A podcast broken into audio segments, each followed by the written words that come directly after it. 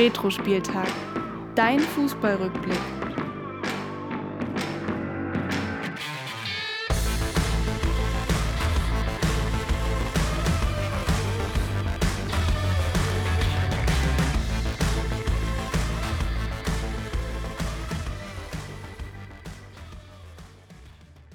Ja, damit hallo und herzlich willkommen zur nächsten Folge von Retro-Spieltag, dein Fußballrückblick. Heute mit Folge 36 und dem Thema WM 2006 Vorschau. Ja, Florian, ähm, erstmal dir ein herzlich willkommen.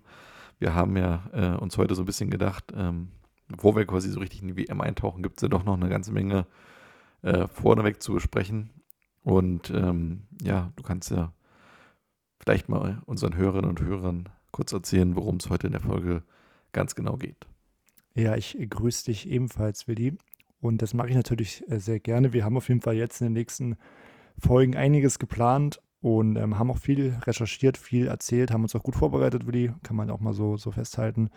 Ja, heute gibt es so ein bisschen eine Vorschau. Wie ging es eigentlich los? Ähm, wie haben wir die WM 2006 überhaupt bekommen im eigenen Land? Ähm, ja, wie, wie war es auch mit Klinsmann, mit Löw, mit Köpke? Wie hat sich das alles entwickelt, dass die ins, ins Amt gekommen sind? Vorbereitung, Confed Cup, also da haben wir auch viele Themen für diese Folge erstmal geplant und in den nächsten Folgen gehen wir natürlich noch ähm, ja, detaillierter dann ähm, auf, die, auf die WM zu blicken, ähm, auf die Gruppenphase und natürlich auch später auf die, auf die Endrunde. Und da muss ich sagen, da freue ich mich auch schon sehr drauf für die, weil ich glaube, dass es ein Turnier ist, an das wir beide uns sehr gerne zurückerinnern, oder? Ja, absolut. Für uns beide auch ein Highlight, worauf wir schon lange hingefiebert haben. Diese nächsten fünf Folgen werden, glaube ich, ähm, ja, für uns auch persönlich so ein Schwelgen in Erinnerung, weil das ja ja unser erstes großes, richtiges Turnier war, was wir verfolgen konnten als Kinder. Auch in der Schule damals. Wir waren ja beide ein, ein Jahrgang, eine, eine, eine Klasse nicht, aber ein, ähm, eine Altersstufe. Ja. Da ähm, war ja auch der ganze WM-Hype noch gefühlt, zumindest bei mir war es so, vier Wochen auf Schule, absolut nur eben Sache. War sonst schon so gefühlt, aber den Folgen war es absolut so. Ja, ich weiß gar nicht, waren wir da in der fünften Klasse oder sechste Klasse? Genau, war fünfte Klasse, gerade frisch aufs Gymnasium gekommen. Ja. Und das war ja quasi das Ende, Ende des, äh, ja, des Halbjahres oder des Schuljahres dann. Ich weiß gar nicht, wann Notenschluss war, aber gefühlt hatten wir auch damals viel verkürzten Unterricht. Ähm, vielleicht wegen der Temperaturen, vielleicht auch, weil die Lehrer selber auf Fußball zu Hause gucken wollten, wer weiß.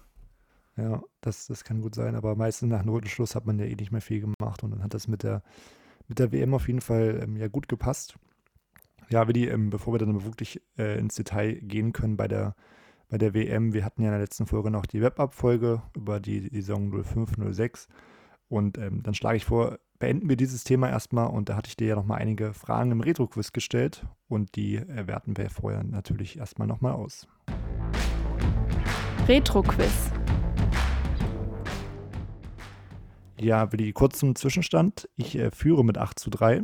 Das heißt, du bist auf jeden Fall unter Zugzwang, da ähm, aufzuholen. Und ich kann schon mal so viel verraten, du ähm, hast ja viele Fragen richtig beantwortet. Und das ging auch schon gut los bei dir mit der ersten Frage. Denn die lautete, der VfL Bochum schaffte in der Saison 05-06 den direkten Wiederaufstieg in die Bundesliga. Mittlerweile hält der VfL sogar den Rekord für die meisten Wiederaufstiege inne. Wie oft gelang dies denn den Bochumern? Da hatte ich auch nochmal dir einen Tipp gegeben oder nochmal einen Hinweis, dass natürlich die direkten Wiederaufstiege da gemeint sind. Zur Auswahl standen 3, 5 und 7. Du hast dich dafür 5 entschieden und das war da auch die richtige Antwort. Ähm, war, denke ich mal, eher so aus dem Bauch heraus entschieden, oder? Ja, so ist es, ja. Genau. Super. Dann kommen wir zur zweiten Frage. Zum ersten Mal in der Geschichte der Champions League nahmen in der Saison 05-06 fünf Vereine aus einer Nation teil. Laut den Statuten der Champions League sollte dies eigentlich nicht möglich sein. Doch es gab einen Sonderfall, ähm, den ich dir gerne in der nächsten Folge erläutere. Welche Nation stellte denn aber nun die fünf Teilnehmer? Da standen zur Auswahl Italien, England und Spanien. Du hast dich dafür England entschieden und das war auch richtig. Jetzt muss ich aber ehrlich gesagt sagen, dass ich gar nicht mehr weiß, warum das so der Fall war. du bist ja super vorbereitet mal wieder. Ich hatte ja die Erklärung, dass, glaube ich, ähm, Liverpool äh, der Champions League-Sieger war, abtierender und vielleicht nicht über den normalen Liga-Wettbewerb sich qualifizieren konnte. Kann das sein? Ähm, ja, es war, war so ähnlich, denn Also ich habe bei Wikipedia gibt es sogar einen kleinen einen Artikel, da steht äh, als Überschrift Lex FC Liverpool. Ähm, die waren eigentlich als Fünfter nicht qualifiziert für die Champions League, aber der englische Verband, die FA, hat sich ähm, ja geweigert, dem FC Everton das Startrecht zu geben. Und ähm, geht aber an sich so nicht. Deswegen hat die UEFA da eine Ausnahmeregelung geschaffen, dass der FC Liverpool zusätzlich in der Qualifikationsrunde 1 antreten durfte, um die Möglichkeit der Titelverteidigung zu erhalten.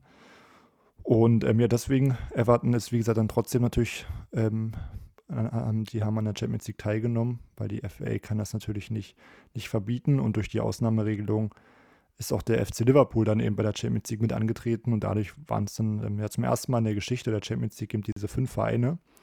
Später äh, hat sich das Ganze auch nochmal wiederholt, 2015, 2016, ähm, auch dann mit der Begründung, die du mir jetzt gegeben hast, denn da hat der FC Sevilla als Sieger der Europa League dann noch zusätzlich einen Champions League Startplatz bekommen. Ist ja mittlerweile auch gang und gäbe, dass der ähm, Sieger von der Europa League da sich für die Champions League qualifiziert und Vielleicht ähm, dieses Jahr dann auch in der deutschen Mannschaft, ja. Also RB Leipzig und Eintracht Frankfurt stehen ja beide im Halbfinale. Ja gut, wenn es RB wird, dann wird es wiederum, glaube ich, keinen fünften Teilnehmer geben, weil die ja wahrscheinlich schon sich sowieso sportlich qualifizieren. Also ich glaube, das ist ja nur diese Ausnahmevertreter nur ein, genau. wenn ähm, quasi diese Mannschaft nicht über den Ligawettbewerb sich qualifiziert, ja. Genau, aber Eintracht Frankfurt beispielsweise, die werden es genau. in der genau. Liga nicht mehr schaffen. Die haben natürlich jetzt noch über die Europa League da die Möglichkeit. Ja, drücken wir auf jeden Fall die Daumen. Genau, zusammenfassend gesagt, wie gesagt, England hast du gesagt und war auf jeden Fall ähm, richtig. Damit der zweite Punkt schon. Und wir kommen zur dritten Frage. Der UEFA Cup-Sieg des FC Sevillas 05-06 gab den Startschuss für viele weitere Titel der Spanier. Mittlerweile hat der FC Sevilla nicht nur sechs Finalteilnahmen, sondern auch sechs Pokalsiege. Sie konnten also jedes Finale für sich entscheiden. Welche beiden Vereine konnten denn trotz drei Finalteilnahmen nie den Pokal für sich gewinnen? Da standen zur Auswahl bei A. Ajax Amsterdam und Inter Mailand, B. Galatasaray Istanbul und der FC Parma und bei C. Olympique Marseille und Benfica Lissabon. Für die hast du dich entschieden und das war dann auch äh, goldrichtig. Das läuft, wenn es läuft, dann läuft's. Genau, wenn es läuft, dann läuft's, da hast du recht. Also drei Fragen, drei richtige. Und ähm, ich kann schon mal so viel vorwegnehmen. Auch die vierte Frage hast du richtig. Da ging es um den DFB-Pokal und die lautete wie folgt. Die äh, Bayern gewannen in der Saison 05-06, also zum 13. Mal den DFB-Pokal. Mittlerweile kommen die Bayern auf 20 Siege und sind dementsprechend Rekordsieger. Welcher Verein folgt mit sechs DFB-Pokalgewinnen auf dem zweiten Rang? Du hast dich dafür Werder Bremen entschieden und das war auch richtig. Denn ähm, Bremen, wie gesagt, hat sechsmal die Pokal gewinnen können. Dortmund und Schalke standen noch zur Auswahl, bei denen jeweils nur fünf. Mhm. Und so viel können wir ja auch vorwegnehmen, dieses Jahr wird kein Verein da nochmal ähm, ja, sein Konto da aufstocken können. Wahrscheinlich werden es Bremen und äh, Schalke in den nächsten Jahren auch äh, relativ äh, schwer haben, da nach Titeltriumphe ähm, ja, zu ergattern. Wenn ja nichts ist so möglich, aber wird auf jeden Fall auch ja. schwierig.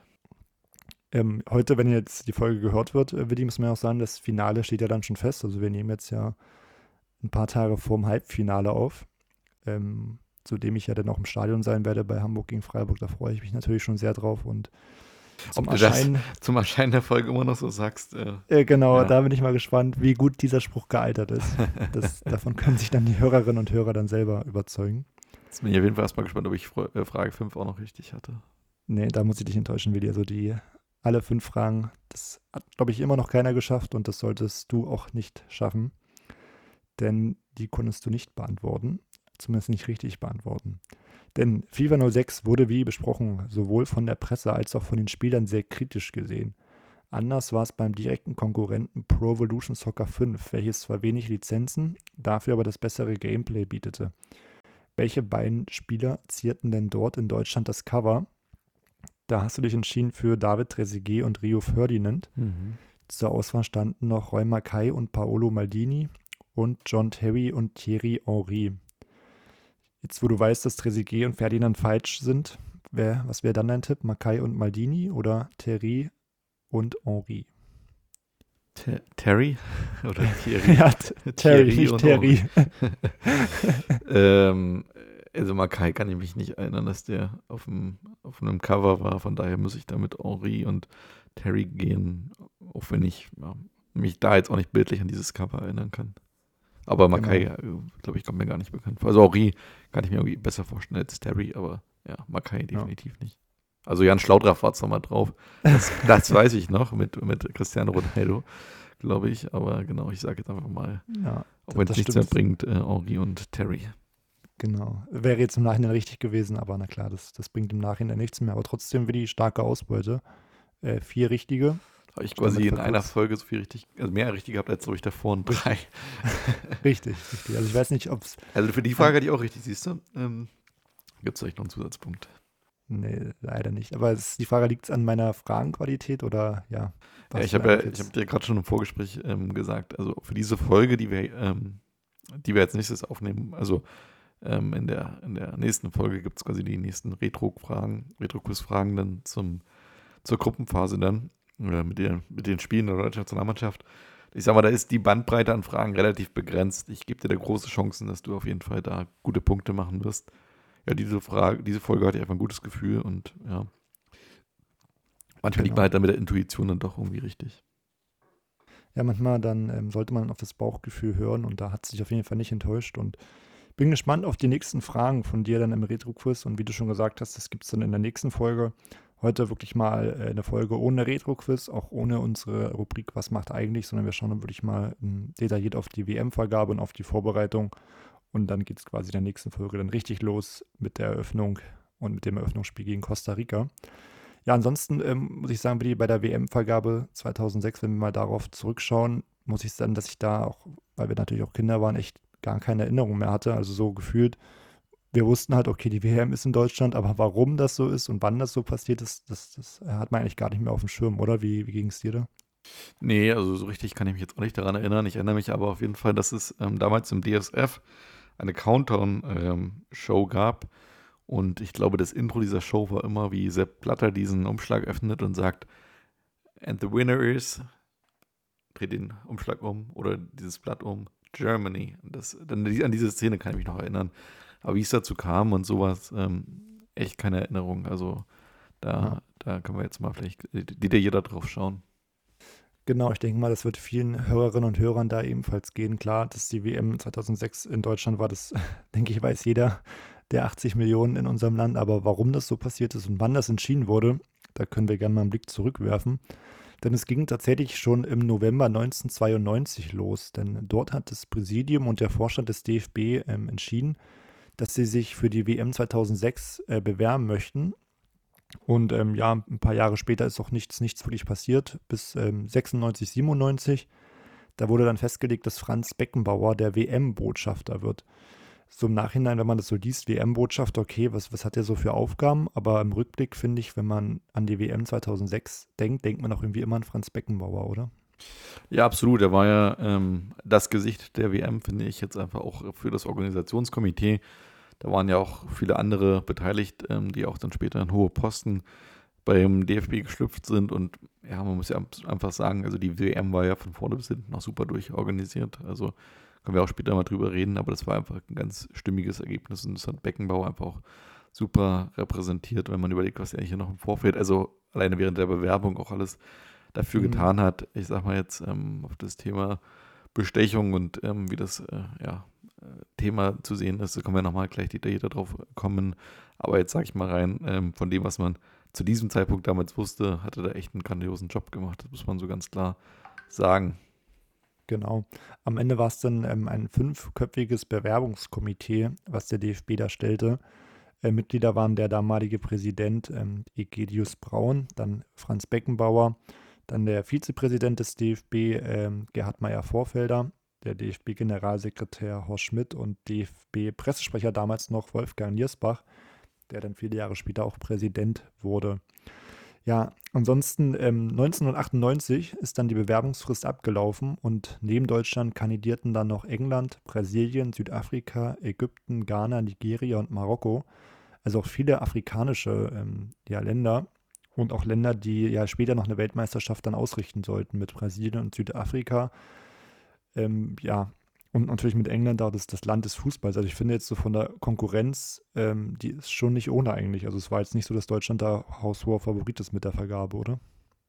Nee, also das kann sich schon sehen lassen. Also ich glaube, das war auch noch eine Zeit, wo Länder oder auch so die Bevölkerung der Länder, also die Steuerzahler auch bereit waren, dafür Geld auszugeben. Ähm, muss ich auch sagen, aus heutiger Sicht, also auch Brasilien und Südafrika haben ja auch die WMs bekommen. Es war ja auch dann damals von Sepp Blatter immer auch der Wunsch, dass Afrika endlich dann als letzter Kontinent ähm, quasi dann auch mal eine WM ausrichtet, nachdem, glaube ich, dann Südkorea und Japan ja erstmals auch in ähm, Asien mhm. ausgetragen wurde. Und ähm, ja, muss man natürlich sagen, dass äh, die anderen Länder neben Südafrika, also Ägypten, Ghana, Nigeria und Marokko, da schon, sage ich mal, noch deutlich mehr Geld hätten ausgeben müssen, wahrscheinlich ähm, im Vergleich. Und von daher war Südafrika vielleicht naheliegend und Brasilien als ja, ähm, damalige führende Nation so im Weltfußball, was äh, das Spielerische angeht, ähm, mhm. war sowieso dann auch natürlich ein attraktives Land, um da eine WM auszutragen. Auch mit dem Maracanã-Stadion und sowas hat es ja auch irgendwie so viel Geschichte. Und halt England als Mutterland des Fußballs ähm, ebenfalls. Ich finde es nur krass, dass tatsächlich England 98 sich da wirklich bewerben will, nachdem man quasi kurz vorher erst die EM ausgetragen hat. Also das ist dann doch, finde ich, im Nachhinein ein bisschen sehr dicht aufeinander folgend. Ähm, ich meine, gut, FIFA, UEFA sind ja zwei verschiedene ähm, Verbände, aber trotzdem wäre das für mich jetzt damals ein bisschen zu früh wiedergekommen. Ja. Aber ja, ähm, sehr, sehr, sehr starke Gegenbewerbung, das ist richtig. Ja, ja in den nächsten Jahren haben es aber auch ähm, dann einige sich dann doch dagegen entschieden und haben die Kandidatur, Kandidatur zurückgezogen. Was dahinter steckt, weiß man natürlich nicht so wirklich, aber wahrscheinlich hatten sich da nicht so große Chancen ausgerechnet am Ende. Es waren dann Ghana, Ägypten und Nigeria. Und auch Brasilien hat dann im Jahr 2000 seine Kandidatur zurückgezogen. Und die, das finde ich eigentlich auch ganz interessant, die haben dann Südafrika ähm, ja, die, die Unterstützung versichert. Und ähm, dafür wollte Brasilien sich dann für die WM 2010 bewerben und dann dort von den Afrikanern unterstützt werden. Das ist auch eine komische Geschichte eigentlich, oder? Also so eine Hand wäscht die andere, aber gut, bei der FIFA- und WM-Vergabe wissen wir natürlich jetzt im Nachhinein, da kann alles passieren. Hm, was findest du jetzt daran komisch, dass Brasilien zurückzieht und dafür dann Südafrika unterstützen möchte? Genau, dass sie sagen, hey Südafrika, wir, wir geben euch die Stimme, dafür möchten wir aber, dass ihr in vier Jahren uns die Stimme gebt. So. Hm, ja, aber das ist tatsächlich gängige Praxis. Also zum Beispiel auch bei Olympischen Spielen passiert das öfter. Also ich glaube zum Beispiel, dass ja auch damals ähm, aber das heißt damals vor wenigen Jahren, als quasi äh, Paris gegen Los Angeles angetreten ist, man gesagt hat quasi, okay, ähm, quasi, ja, Paris, ihr kriegt, also wir, wir ziehen uns zurück für 2024, wenn wir dafür definitiv im Gegenzug 2028 dran sind. Also ich finde, das ist ja. grundsätzlich ähm, jetzt ja nicht verwerflich. Also das, äh, ich sag mal sogar nach, also nachvollziehbar, es ist ja quasi im beidseitigen ja. Interesse, so irgendwie. Beim beidseitigen Einvernehmen sozusagen. Ja. Ja, dann ähm, im Juli 2000 war es dann soweit. Ähm, in Zürich wurde dann ja final abgestimmt und das, äh, diese Abstimmung für die WM, das besteht immer aus mehreren Wahlgängen. Im ersten Wahlgang war es dann so, dass sich dann ähm, Deutschland, Südafrika und England durchgesetzt haben und Marokko quasi zu wenig Stimmen hatte. Die sind dann ausgeschieden. Im zweiten Wahlgang war es dann so, dass Deutschland und Südafrika weitergekommen sind mit jeweils elf Stimmen und England nur zwei Stimmen hatte. Und damit ähm, ja, gab es einen entscheidenden dritten Wahlkampf zwischen Deutschland und Südafrika. Da hat sich dann Deutschland final durchgesetzt mit 12 zu 11. Und das sagt daran, dass der Vertreter des ähm, Verbandes aus Ozeanien, Charles Dempsey, ähm, der hat keine Stimme abgegeben. Er hat sich enthalten. Und da ähm, ja, gibt es auch verschiedene Geschichten oder ja, man kann fast sagen Mythen, warum das der Fall war. Einige sagen, eigentlich hatte Ozeanien auch Südafrika die Stimme zugesichert. Dann gibt es Gerüchte dann, dass Dempsey da wo Geld bekommen hat von den Deutschen, dass er eben ja keine Stimme abgibt. Und ähm, ist natürlich auch nie so wirklich rausgekommen. Im Nachhinein weiß man es nicht. Ja, es gibt ja, tatsächlich, ich weiß nicht, ob, ja. ob dir diese Geschichte auch untergekommen ist bei deiner Recherche. Es gibt tatsächlich auch noch diese Geschichte mit der Titanic, also diesem Satire-Magazin. Sagt dir das was? Ich habe das schon mal gelesen mit diesem Satire-Magazin, aber ich kann dir jetzt nicht mehr sagen, was es da ging. Aber ich glaube, da ging es auch um diesen Dempsey, oder? Genau. Also, das, also, man wusste damals im Vorfeld, dass quasi dieser Dempsey quasi mehr oder weniger unentschlossen ist, wie man die Stimme gibt. Und damals hat man quasi ähm, ihm äh, quasi mehrfach per Telefon angerufen äh, und dann, als er dann im Hotel war in Zürich, hat man ihn sogar ähm, quasi einen, einen, Zettel unter der Zimmertür durch, also laut Geschichte quasi von Martin ja. Sonneborn, vom Verleger äh, oder vom, vom Chefredakteur von der Titanic, hat man damals einen Brief unter der Tür durchgeschoben ähm, und quasi damals ihm versprochen, ihm Schwarze der Schinken und Kuckucksuhr zu schenken. Und ähm, angeblich soll das ihn dazu bewogen haben, sich äh, zurückzuziehen äh, von, von, seiner, ähm, von seiner Bewerbung, um halt ähm, sich nicht angreifbar zu machen, dass er hier quasi das nur macht, um halt irgendwas zu bekommen. Ob das wirklich so war, äh, werden wir wahrscheinlich nie wissen. Also, aber ähm, ja. Äh, wahrscheinlich nicht genau. Mich hätte es aber trotzdem mal interessiert, was passiert wäre, wenn es jetzt mit 12-12 dann ausgegangen wäre. Das wäre tatsächlich ähm, dann Entscheidung gewesen von Sepp Blatter. Also der hätte dann quasi als, als, als Vorsitzender des, der FIFA ähm, die letzte, ja, das letzte, das letzte Wort gehabt. Letzte quasi, Wort ja. gehabt und äh, Sepp Blatter hat tatsächlich für Südafrika gestimmt. Also es wäre höchstwahrscheinlich nach Südafrika gegangen, die WM. Ja. Ja. am Ende muss man sagen, ja, Südafrika hat 2010 dann die WM bekommen und Brasilien 2014. Von daher war ja dann, dann jeder noch glücklich. Und ähm, ja, Beckenbauer hat noch gesagt, ähm, nachdem das dann entschieden wurde, ähm, ein Zitat von ihm, ich bin überglücklich, eine WM organisieren, das kannst du nur einmal im Leben. Hat er ja auch an sich recht und ich glaube, dass es schon auch eine große Aufgabe für ihn ist. Ähm, da können wir ja auch gleich nochmal etwas genauer drüber sprechen. Generell nochmal, Willi, weil du es auch angesprochen hast, zu der WM 2006, die, ja, wo es ja diesen Skandal in Anführungsstrichen gibt, dass die auch gekauft worden ist. Es begann ja so ein bisschen vor, vor einigen Jahren mit einem Artikel vom Spiegel, die dann gesagt haben, dass ähm, ja, der DFB vom Adidas-Chef äh, Robert Louis Dreifuß damals ungefähr 13 Millionen D-Mark bekommen hat, um da ja quasi die, die Bewerbung äh, machen zu können und da auch genügend Kapital zu haben. Problem war dann, dass der ähm, ja, Dreifuß dann einige Jahre später das Geld zurückgefordert hatte, damals dann schon Euro und ja, natürlich Beckenbauer und generell die, das Komitee, das Bewerbungskomitee das Geld irgendwie auftreiben äh, mussten und ähm, dann auch damals ja so eine FIFA-Öffnungsskala, die dann stattfinden sollte, angeblich damit zahlen wollten. Die wurde dann abgesagt und das Geld war dann auf einem, auf einem FIFA-Konto. Ist eine ganz komische Geschichte so äh, eigentlich und ähm, ja eingesetzt, das ist vielleicht noch ganz interessant, wurde das Darlehen dann an, an sich offenbar, um die vier Stimmen der asiatischen Vertreter ja für sich zu gewinnen, also Stimmenkauf. Und da fand ich es auch ganz interessant, da hatte der Spiegel dann auch nachgeforscht und hatte die vier Asiaten dann auch, doch auch angeschrieben, aber hat ähm, keiner geantwortet. Einige sind auch schon verstorben und generell ist die Sache sogar vor das Gericht gegangen 2019, vor ein, vor ein Schweizer Gericht und ähm, es wurde Anklage erhoben gegen Theo Zwanziger, den DFB-Chef damals Wolfgang Niersbach, aber am Ende wurde dann ja kein Urteil gefällt und so richtig ja, gibt es jetzt keine, keinen hundertprozentigen Beweis, dass die WM gekauft ist, aber ich glaube, wenn man das so zurück überlegen, wenn man sich da so ein bisschen reinliest, scheint schon so, dass man da auf jeden Fall Einfluss genommen hat auf die Stimmenvergabe, oder? Ja, also ich ähm, habe äh, auch viele Folgen von dem Podcast Elf Leben gehört. Das ist ja der, der Podcast über das Leben von Uli Hoeneß, ähm, von Max Jakob Ost, das ist äh, sehr empfehlenswert.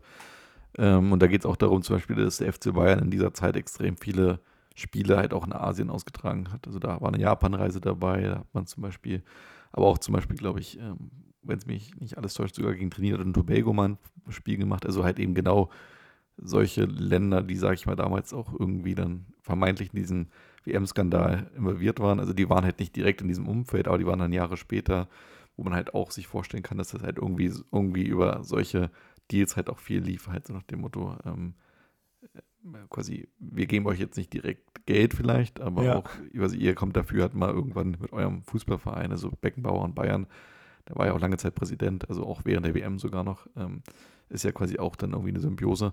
Und ähm, von daher, sage ich mal, kann man auch vorstellen, dass da irgendwie halt noch andere Deals halt im Hintergrund liefen. Und ähm, ich denke auch bis heute, ich glaube, ähm, ohne, ohne Korruption wird es wahrscheinlich auch zumindest in den nächsten Jahren erstmal ähm, nicht 100% gehen. Also irgendwo, glaube ich, muss man immer irgendwelche Deals finden, um irgendwie, ich sag mal, Leute halt von sich zu überzeugen. Ich will damit nicht sagen, dass man Geld fließen lässt, äh, will ich jetzt nicht jemandem unterstellen, aber ich glaube, dass immer eben solche Absprachen getätigt werden, wie dass halt jemand davon irgendwie einen Vorteil halt hat, wenn es halt nur irgendwelche Freundschaftsspiele sind. Also ich will das nicht gutheißen, aber ich glaube halt, dass es halt immer noch gängige Praxis irgendwo im Hintergrund ist, ohne dass es halt direkt rauskommt oder halt direkt zur Anklage kommt, sondern ja. halt quasi über Ecken halt passiert und dann halt einfach am Ende, ja, irgendwie alle davon einen Vorteil mit sich ziehen. Ja, also genau das wollte ich auch sagen. Ich glaube mittlerweile auch durch die anderen WMs jetzt, sei es auch in, in Südafrika, Russland oder jetzt natürlich in diesem Jahr Katar, merkst du ja auch, dass da irgendwo Geld fließt und das wahrscheinlich wirklich ohne da einzugreifen. Ich denke aber Also auch, dass so die, die, die, die Verbände aber auch so die Zeichen der Zeit erkannt haben. Und ich glaube auch wissen, dass sie sich halt keine Ausrutscher mehr leisten können, also keine fatalen, keine, keine äh, krummen Dinger mehr so richtig machen können. Weil wenn man jetzt mal guckt, wo die letzten Olympischen Spiele zum Beispiel mal hingegeben wurden, also jetzt wirklich, sage ich mal so, in den letzten fünf Jahren war zum Beispiel jetzt Cortina d'Ampezzo und Mailand dabei. Da waren ähm, beispielsweise LA, Paris, Brisbane, also sind eher, sage ich mal, westliche Städte. Ich meine, Deutschland ist ja das Beispiel, dass man trotzdem Scheiße bauen kann, auch als westlicher Staat. Ähm, aber, aber trotzdem, ich sag mal, hat man das Gefühl, dass zumindest das wieder in die richtige Richtung geht, also aus meiner Sicht zumindest. Ähm, und man halt irgendwelche vorhandenen Strukturen nutzt und halt nicht unbedingt jetzt halt die Stadien auf der grünen Wiese halt baut, wie es halt in Brasilien, Russland und Ja. ähm, auch in Katar natürlich in extremem Ausmaße passiert ist. Also lieber Ja. halt quasi sich auf seine, sag ich mal, Wurzeln besinnt, als halt irgendwie das Geld zum Fenster auszuschießen. Ja. Auch wenn es natürlich trotzdem auch wichtig ist, halt in äh, Schwellenländer und auch in Entwicklungsländer halt zu gehen und auch diese Länder halt auch zu pushen. Also ich meine, ich glaube auch für die Infrastruktur und sowas ist ja so ein Riesenevent halt enorm wichtig. Das sind ja so Sachen, wenn halt so viel Steuergelder ausgegeben werden, halt, dann ist, äh, spürt man ja quasi nicht in erster Linie, aber dann quasi über Jahre hinweg hat man ja da dann irgendwie Vorteile draus gezogen als Land. Genau, das ist wahrscheinlich die Frage. Ich glaube, da könnte man auch eine ganz eigene Folge drüber machen, wie das jetzt so ist. Am Beispiel in Südafrika, was waren so die Vorteile, was waren die Nachteile der WM? Hat es am Ende jetzt Gewinn gebracht oder mehr Verlust? Ja, das kann man natürlich ähm, schwer sagen, aber generell so als, als Fan muss ich sagen, als, also als Deutscher ähm, ist es mir fast egal, ob jetzt die WM 2006 gekauft wurde oder nicht. Ich meine, wir hatten da einen geilen Sommer und geile Erinnerungen. Ja, aber damit kannst du ja so- keine Straftat jetzt wiederum rechtfertigen. Also ich finde, Ich weiß ja nicht, ob es wirklich passiert ist. Also klar, es sieht danach aus. Ich würde es jetzt auch nicht rechtfertigen wollen, aber mir ist es jetzt egal. Also ich muss sagen, ich bin zu wenig in dem Thema drin, um mir da jetzt wirklich ein umfangreiches Urteil erlauben zu können. Ich finde aber quasi mit der, mit der Rechtfertigung so nach dem Motto, ja, wir hatten ja alle Spaß, äh, kannst du halt keine, also dann, weißt du, dann lässt der, lässt der Raum für alle möglichen Straftaten, weißt du, das ist ja, also quasi es gibt ja, es gibt ja rechtliche Schranken nicht, nicht ohne Grund, weißt du, und ähm, ich sag mal, gibt in vielen Ländern gibt es Korruption und das ist ein Riesenproblem. Also es ist äh, gerade für Leute, die nicht viel Geld haben. Also von daher, ähm, da im Grunde genommen, ähm, wo fängst du an, wo hörst du auf, wenn du halt sagst, ja, du, für mich war, ich fand das ja gut, weißt du, also Straftaten bleiben Straftaten, dafür werden auch Leute verurteilt. Ähm, ja, aber natürlich geht auch immer eine Unschutzvermutung. also von daher, wie gesagt, ich, äh, würde ich jetzt auch ehrlich gesagt an dieser Stelle auch jetzt äh, beenden. Genau. Ähm, es ist sonst zu umfangreich und wir können es hier eh nicht aufklären und ähm, wir stecken, sind doch beide keine Fußballjournalisten, die sich hier groß ein, einlesen können, äh, abseits der normalen Quellen, die man, sag ich mal, im Netz und auch in den Zeitungen findet. Und ähm, von daher, sag ich mal, ähm, glaube ich, sind wir da auch an der Stelle die falschen Ansprechpartner, um da jetzt hier quasi die letzte Instanz, äh, Ja. die, äh, die, die Ur- Urteile zu fällen. Von daher, ähm, Genau, vor allem sind wir eben auch keine Anwälte oder Richter, die das dann beurteilen können, aber lass uns jetzt mal auf den normalen WM-Part kommen, also Genau. außerhalb der Bewerbung. Genau, denn nach der Bewerbung steht natürlich viel, viel Arbeit auf der Agenda für, für Beckenbauer und für das, ähm, ja, für das Komitee und generell auch für Deutschland. Da geht es noch mit so banalen ähm, ja, Sachen los wie so ein einfaches Motto oder so ein einfaches Logo. Dann ähm, das Motto, denke ich mal, ist eigentlich fast noch sehr vielen bekannt. Ich muss sagen, es ist auch ein sehr schönes Motto. Ähm, das hieß dann Die Welt zu Gast bei Freunden.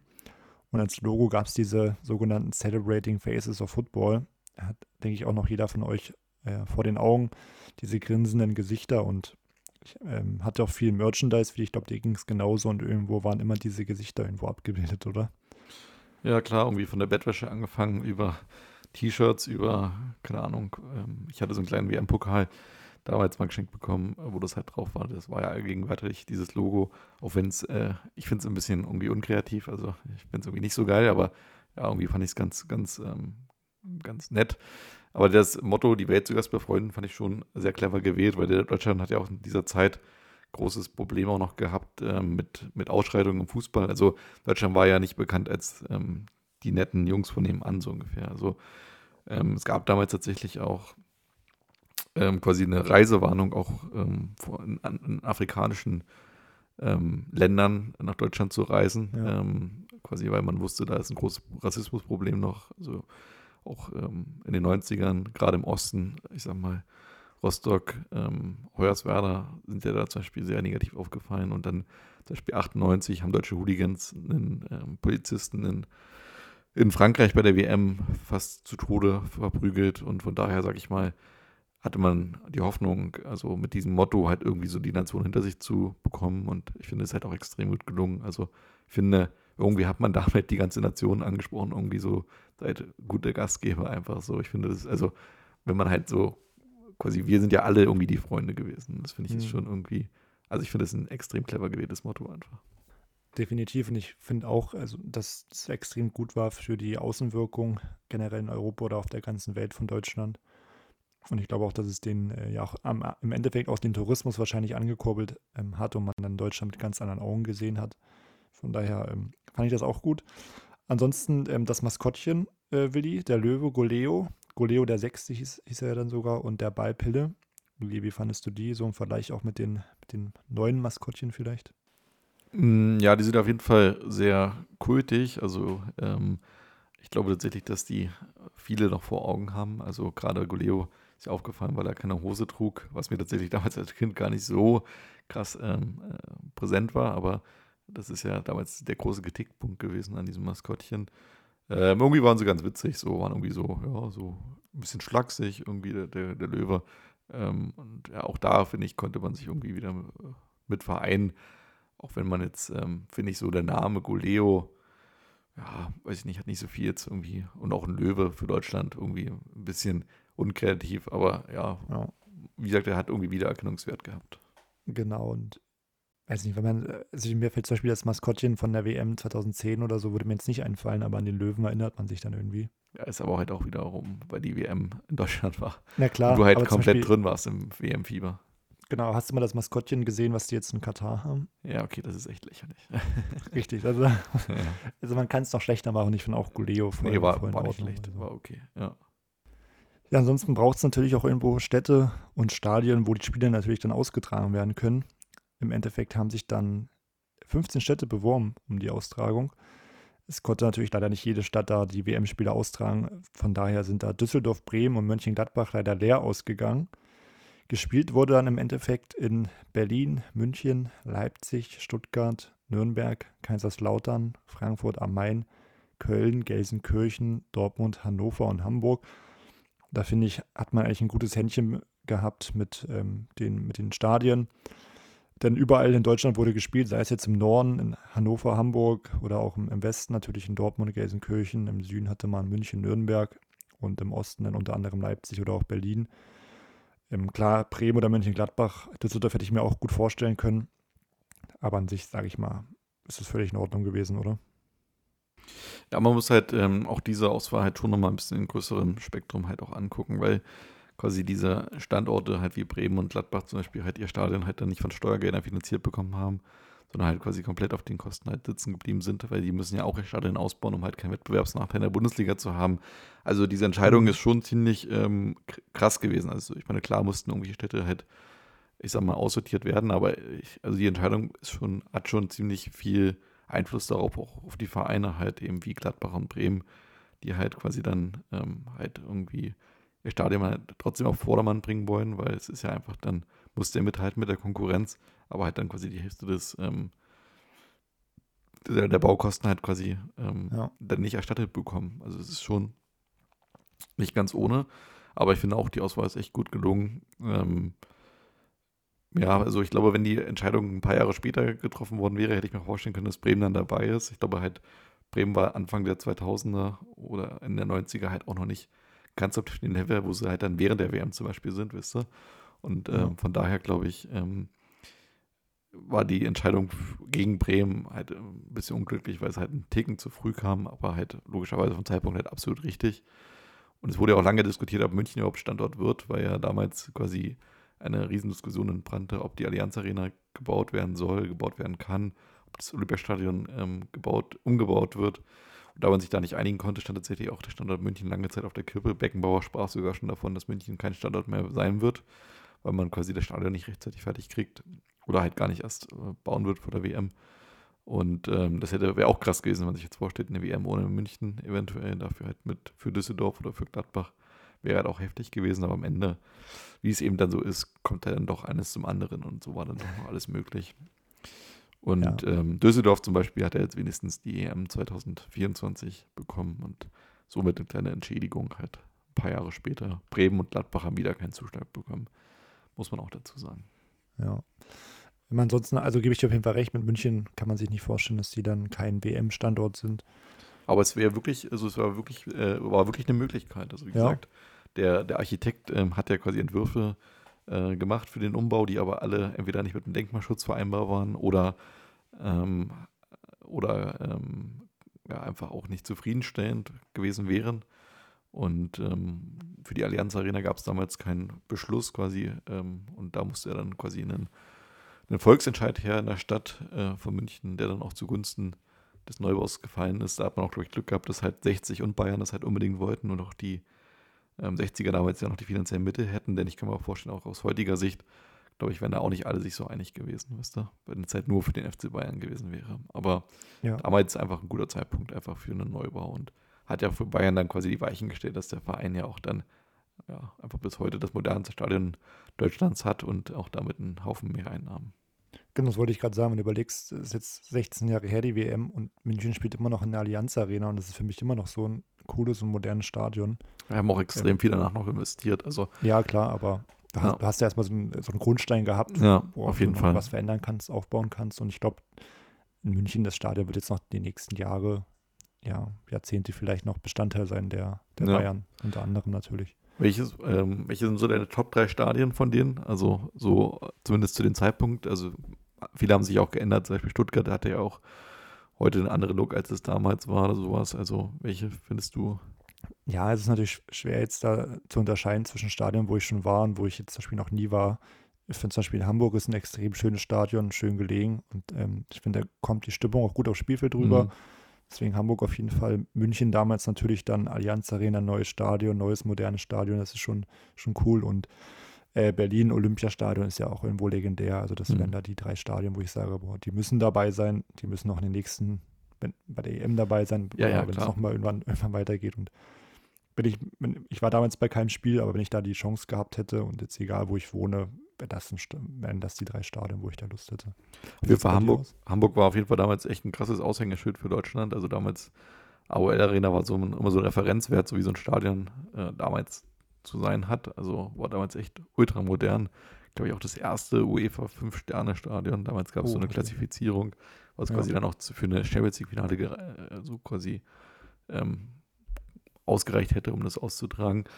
Ähm, ich finde tatsächlich mhm. auch Gelsenkirchen war damals für die Zeit einfach ein mega cooles Stadion. Also ich fand nicht, damals war ja, glaube ich, das erste Stadion in Deutschland, was auch ein Dach hatte. Düsseldorf hat ja auch ein Dach dann, aber es ist ein bisschen später gebaut worden, ein paar Jahre später.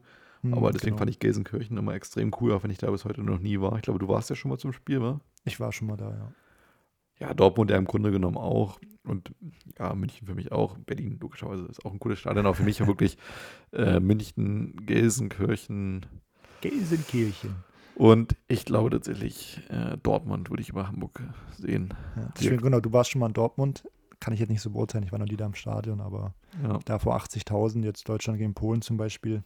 Ja, waren dann nicht 80.000, weil keine Stehplätze waren. Aber ja, klar, aber 60.000 dann. Ja. Die haben sich an, hat, sah aus wie 80.000 und haben sich bestimmt auch so angehört. Ja, ja ich denke mal, das, das ähm, soll es auch soweit zu den Stadien gewesen sein. Ansonsten natürlich auch wichtig für die WM neue Trikots. Ähm, wie sieht es bei dir aus, Willi? Hast du ein Trikot von der WM 2006 im Schrank hängen, was dir wahrscheinlich nicht mehr passen wird? nee, passt mir nicht mehr. Ich hatte ein Trikot, ähm, habe ich damals äh, von dem Arbeitgeber meines Vaters geschenkt bekommen. Fand ich damals echt cool. Also, Gut, dass du jetzt hier keine versteckte Werbung machst. Genau. Also arbeitet bei einem Autohersteller. Gut, denk mal, da kann man jetzt eins und eins zusammenzählen, welcher Autohersteller da. Das ist nicht Volkswagen, sondern natürlich Mercedes. Also damals gab es, glaube ich, ähm, ja, die Geschäftsführerin äh, von dem Unternehmen, also von der, äh, oder wo mein Vater damals arbeitete, von der Niederlassung, ähm, damals für die Kinder ähm, so eine Trainingstrikots quasi, also die deutschen Nationalmannschaftstrikots mit dem Mercedes-Stern auf der anderen Brust quasi gespiegelt zum Adler ähm, verschenkt und das fand ich damals super cool. Das hat mich auch richtig gepusht. So ist wenn du dann beim Spiel. Ja, ja, ja. Ich hatte auch das Trikot von der EM 2004, aber wenn du dann beim Spiel äh, halt das richtige Trikot anhast, da fühlst du dich als Kind auch gleich nochmal wie ein Teil der Mannschaft.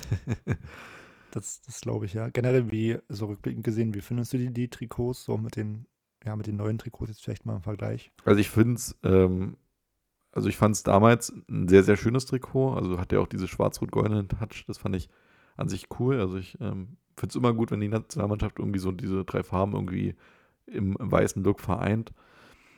Ähm, und ich fand halt, dass bei Adidas ein bisschen schade ist, halt diese ähm, Looks halt so extrem austauschbar waren. Im Grunde genommen hatte Frankreich zum Beispiel das gleiche Trikot nur halt mit blau-weiß-roten Streifen und halt einem blauen Untergrund. Ähm, ich überlege gerade, welche Nation noch Adidas hatte. Aber auf jeden Fall war das, glaube ich, bei jedem Land so. Und das finde ich dann wiederum ein bisschen unkreativ, wenn halt mhm. jetzt quasi nur die Farben ausgetauscht werden. Bei dem Auswärtstrikot, ich erinnere mich noch, dass ich damals viel Playstation gespielt habe. Auch ähm, das WM-Spiel damals quasi von, von EA Sports. Und ähm, da habe ich das rote Trikot auch immer ziemlich cool gefunden, aber kam man nie zum Einsatz. Von daher verbinde ich damit eigentlich gar nichts. Also, ähm, auch wenn ich das jetzt so sehe, finde ich es auch ehrlich gesagt nicht so gelungen. Damals fand ich es tatsächlich aber ziemlich cool. Hat er ja, diesen roten, also rote, das ist ja ziemlich rot gehalten und dann quasi so ein ja. Drittel, eine Schulter und eine Seite quasi in schwarz. Und ähm, tatsächlich soll das ja angeblich auf Jürgen Klinsmann zurückgehen, dass der unbedingt rote Trikots wollte, weil er, ich glaube, rot für die gefährlichste Farbe hielt oder sowas.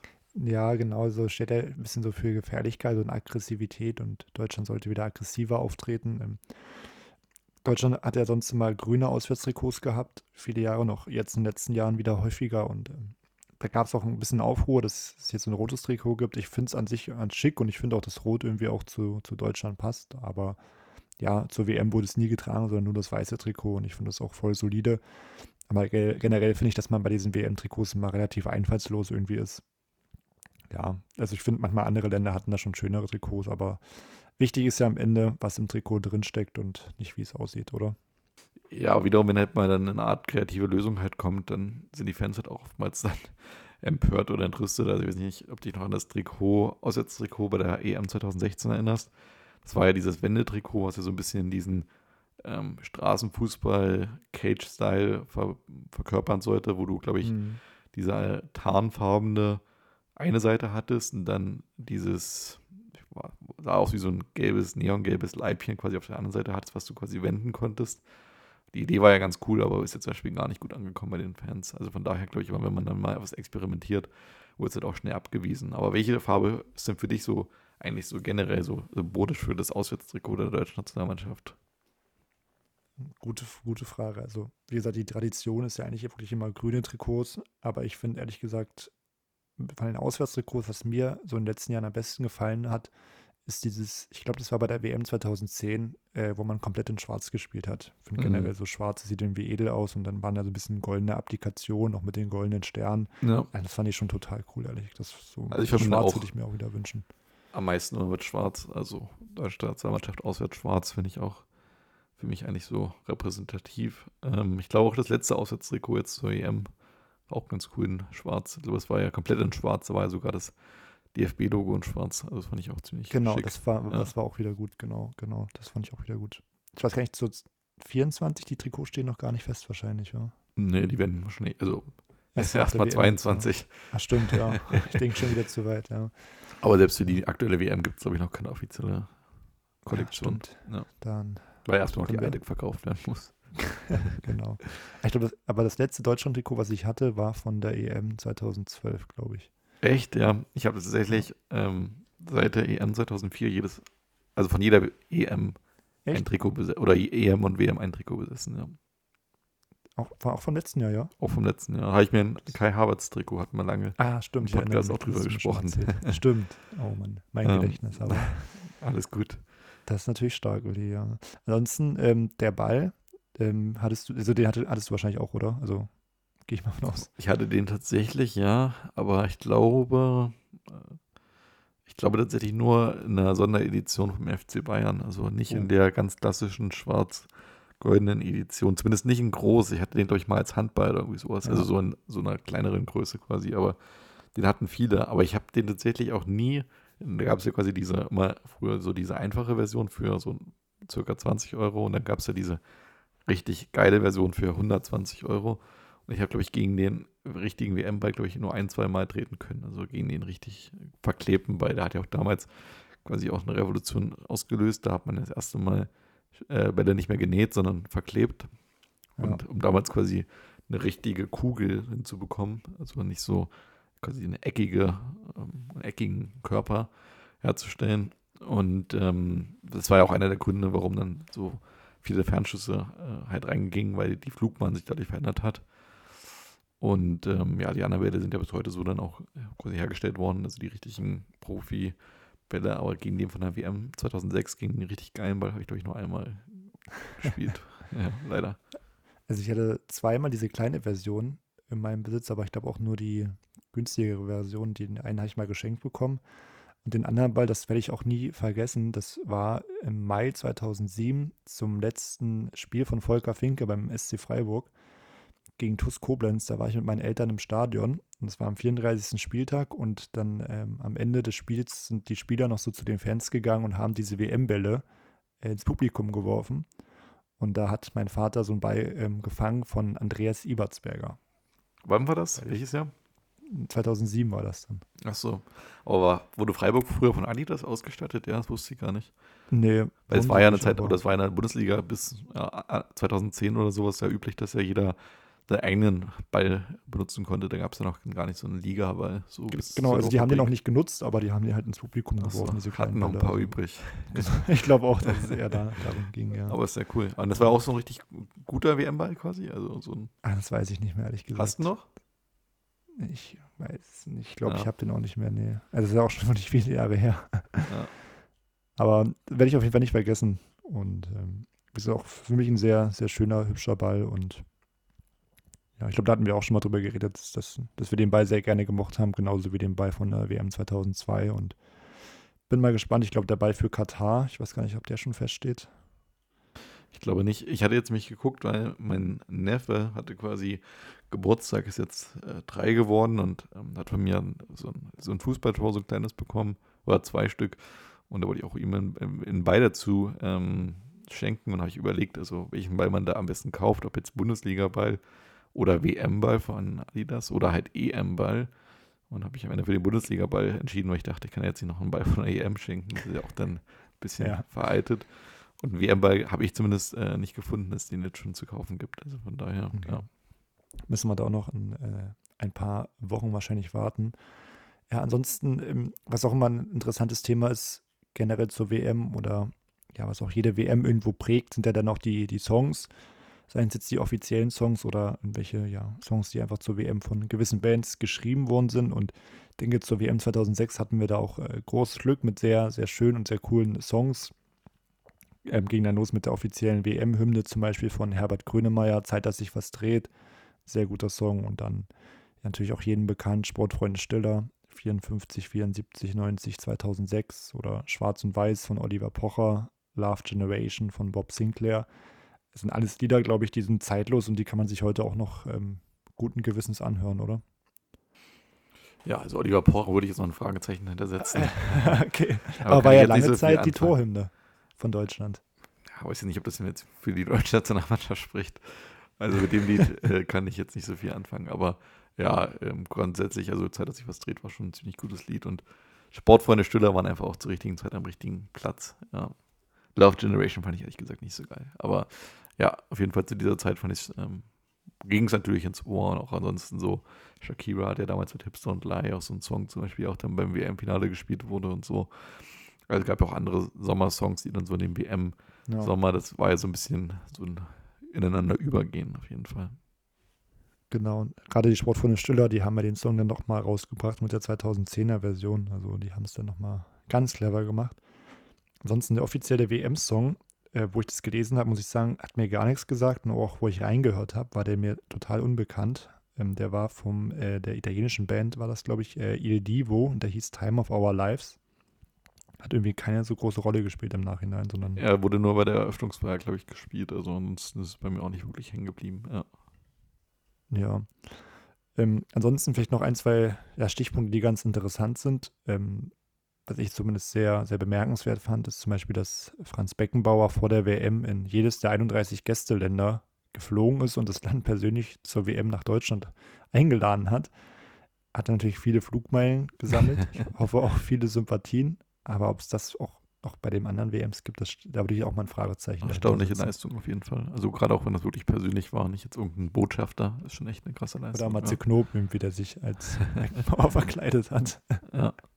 Ja, auch Franz Beckenbauer, apropos Fliegen, war ja auch bei 48 Spielen anwesend, also fast, ja, kann man sagen, bei jedem Spiel. Also es ist auch eine krasse Leistung gewesen. Ist er damals mit dem Helikopter von Spiel zu Spiel geflogen ähm, und äh, hat wirklich viel mitgenommen und ja, wie gesagt, wenn du halt nur so ein Rap, also als oberster Kopf bist du ja auch viel repräsentativ halt im Einsatz, aber trotzdem selbst dann halt irgendwie diese Nerven zu haben, dieses Turnier halt irgendwie dann doch ja auch irgendwie im Griff haben zu müssen. Ich weiß gar nicht, wann dieser Mann halt da wirklich geschlafen hat. Also überhaupt. Das ist ein guter Punkt, ja. ja. Ist schon echt eine ziemlich heftige Nummer. Und wie gesagt, immer, immer diese Kameras immer auf Beckenbauer, wenn er irgendwo auf der Tribüne war. Unglaublich. Also es war echt äh, ziemlich krass, ja. Ja, ansonsten natürlich auch, ähm, kann man sagen, Deutschland hat sich dann noch ein bisschen herausgeputzt. Ähm, da haben wir nochmal einige Stichpunkte auch, auch äh, von dir, wie ich, da hast du zum Beispiel aufgeschrieben, Fernsehturm Magenta. Da muss ich dir zum Beispiel sagen, dass ich mich da gar nicht mehr dran erinnern kann. Was, was war da genau? Ja, damals, ähm, große Werbeaktion von der Telekom, hat man damals den Berliner Fernsehturm, hat man quasi diese, das sind Sechsecke, die ja da quasi so einander, äh, diese Kugelform hat man dann quasi in Magenta getauft. Das ist halt quasi dann so wie dieser erste ähm, WM-Ball 1974 dann so diesen okay. Retro-Look hat, also nur halt im Magenta. Das war eine ganz witzige Werbeaktion oder auch zum Beispiel unvergessen Oliver Kahn, der über der A9 in, in, in München quasi äh, seine, seine Parade machte, auch wenn er dann am Ende ja nicht im Tor der Nationalmannschaft stand, aber ja, waren so ganz witzige Merchandise oder also Werbeaktionen, die einfach in Deutschland dann so vonstatten gingen auch einfach halt mit einem riesen Vorlauf, sodass halt einfach auch wirklich dieses Jahr einfach gemerkt wird, immer mehr Leute so in diese WM-Stimmung kommen und ähm, ja. Das war auch so ein bisschen dann natürlich auch der Beginn, glaube ich, auch der, der Fanmeilen, des, des Public Viewing. Ähm, ich glaube, wir waren ja beide auch bei dem Public Viewing dabei. Ich glaube, da kommen wir dann auch in der, in der nächsten Folge nochmal zu sprechen, äh, was wir vielleicht davon halten oder ähm, wie da für uns das Erlebnis ja. ist. Ansonsten ähm, denke ich mal, können wir dann gleich auf den sportlichen Teil übergehen, Willi, oder möchtest du noch was ergänzen? Nee, da würde ich ähm, gerne vielleicht mal, ähm, bevor wir jetzt zur WM kommen, noch mal ganz kurz vorneweg einen Schlenker machen ähm, zum sportlichen Teil. Und zwar müssen wir ja eigentlich ähm, anfangen quasi mit der EM 2004 und dem katastrophalen Abschneiden der deutschen Nationalmannschaft. Und eigentlich ja sogar generell hat man sich ja so ab ähm, Anfang der 2000er, kurz nach der WM-Vergabe, ja so ein paar Ziele gesetzt und wollte ja einen langfristigen Plan haben. Und dann ist ja, wie gesagt, diese EM 2004 halt gnadenlos in die Hose gegangen mit einer Niederlage ähm, gegen Holland. Ich glaube, einem Unentschieden gegen Lettland war, war das Unentschieden? Richtig, Unentschieden, ja. Und eine Niederlage gegen Tschechien ist man ja da wirklich mit Sang und Klang halt rausgeflogen. Und das halt zwei Jahre vor der Heim-WM, ähm, sodass man dann ja sich überlegen musste, wie geht es da überhaupt jetzt weiter. Und das war ja eine riesen DFB-Krise. Und ähm, ja, Rudi Völler hatte noch am Tag des Ausscheidens gegen Tschechien damals gesagt, ich habe Vertrag bis 2006 und gehe eigentlich davon aus, dass es weitergeht. Ist dann aber tatsächlich nach dem Spiel dann auch dann in der Nacht zurückgetreten. Und dann ist die Frage, wer übernimmt das Steuer jetzt? Gerd Meyer-Vorfelder, damals ähm, DFB-Präsident, hat dann ganz klar gesagt, ähm, dass auch Michael Skibbe ähm, die Konsequenzen mittragen muss und sagt, es ist Chefsache, also er will sich selber darum kümmern, dass ähm, er einen legitimen Nachfolger findet und ähm, macht sich damit wenig Freunde, denn ja, Meier Vorfelder war ja auch umstritten, hatten wir auch schon mal in der Stuttgart-Folge ausführlich drüber gesprochen. Er präferiert ganz klar Ottmar Hitzfeld, der wenige Monate zuvor den FC Bayern verlassen hatte und bietet ihm den Job direkt an. Hitzfeld überlegt auch, aber lehnt dann damals aus gesundheitlichen Problemen ab und sagt, ich hatte nach sechs erfolgreichen, aber auch stressigen Jahren bei Bayern eine Art Burnout in Form von leichten Depressionen, die behandelt wurden und ähm, sagt, ich bin dir nicht zur Verfügung. Nächste Adresse, wo dann der DFB sich hinwendet, hinwendet, hinwendet ist dann ähm, der Held aus Griechenland, Otto Rehagel, der wenige Tage zuvor dann Europameister geworden ist, aber Rehage sagt am 1. Juli ab. Und äh, Meier Vorfelder erklärt, dass es erstmal keinen Plan B gebe. Damit ähm, versucht man jetzt noch ein bisschen weiter über den Tellerrand zu gucken. Der DFB fragt Lothar Matthäus, der sich auch mehr oder weniger selbst angeboten hatte, aber Beckenbauer sagt, der ist zu jung und ähm, damit ist diese Option auch raus. Also tatsächlich hätte es vielleicht sogar äh, Lothar Matthäus als Nationaltrainer geben können. Auch wenn man ja heute sagt, das kann man sich gar nicht vorstellen, aber selbst dann ja. Jürgen Klinsmann war ja auch ohne Erfahrung. Also es hätte ja wirklich auch Matthäus in dem Moment werden können, aber Beckenbauer ist da dazwischen gegrätscht, hat gesagt, das geht definitiv nicht und äh, schlägt stattdessen ähm, Güs Hiddink, Morten Olsen und Winfried Schäfer als Nationaltrainer vor. Also auch das drei Namen. Ich weiß nicht, was du von den drei gehalten hättest. Ja, also ich finde, Deutschland ist ja eine große Fußballnation und irgendwie hatten wir ja auch immer deutsche Trainer und hatten da ja auch gute Erfahrungen gemacht. Und ich finde jetzt Güs Hiddink oder auch Morten Olsen sicherlich keine schlechten Trainer. Ja, aber ich glaube, das sind da doch eher so Trainer, die dann weiß nicht, oder auch, also Winfried Schäfer zumindest ist ja wirklich eher ein Trainer für so die afrikanischen Länder mal gewesen. Und, na, ist ja so. nee, ja. Das ist gar nicht despektierlich gemeint. Er, er, kann, hätte vielleicht auch Deutschland trainieren können, aber weiß ich nicht. Und. Also ich muss schwer sagen, zu sagen, ehrlich gesagt. Im also Nachhinein ist man immer schlauer. Güsseding kann ich auch irgendwie nachvollziehen, wo dieser Wind herweht. Also der war ja auch äh, immer recht erfolgreich. Morten Olsen, ehrlich gesagt, als Däne, der hat natürlich auch Deutschland ordentlich Schaden zugefügt, im, im, damals im EM-Finale, aber ja, hätte ich jetzt auch absolut nicht befürwortet. So im Nachhinein Winfried Schäfer finde ich ein absurde, absurder Vorschlag, weil er für mich einfach auch nicht den Ruf hat, um irgendwie da Nationaltrainer zu werden. Also das, ja, aber am Ende wird es ja auch keiner von denen, denn tatsächlich sagen die allesamt ab und der DFB gerät echt in die Kritik. Und Jürgen Klinsmann wettert in einem Interview mit der SZ und sagt, im Prinzip müsste man den ganzen Laden auseinandernehmen.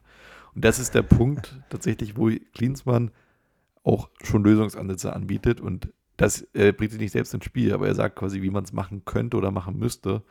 Und da wird man hellhörig, denn nur zwei Tage danach erfährt äh, ein Gremium um Berti Vogts, dass Klinsmann, der damals tatsächlich bei LA Galaxy schon im Job war, ähm, also nicht direkt als Trainer, aber quasi im, im Team arbeitete, dass, ähm, dass er für den Job bereit wäre und der DFB reist tatsächlich in die USA zu Verhandlungen und am 24. Juli, also über einen Monat nach dem Ausscheiden, gibt Klinsmann bekannt, er wolle Teamchef werden und will den äh, Job mit Oliver Bierhoff übernehmen als, als ähm, Sportchef und ähm, der Trainer, äh, der Co-Trainer, so will das hier jetzt äh, Beckenbauer, soll Holger Osiek werden. Ich weiß nicht, ob der Name noch was sagt. Ich habe ihn schon mal gehört, aber ich kann jetzt nicht sagen, wo der herkommt.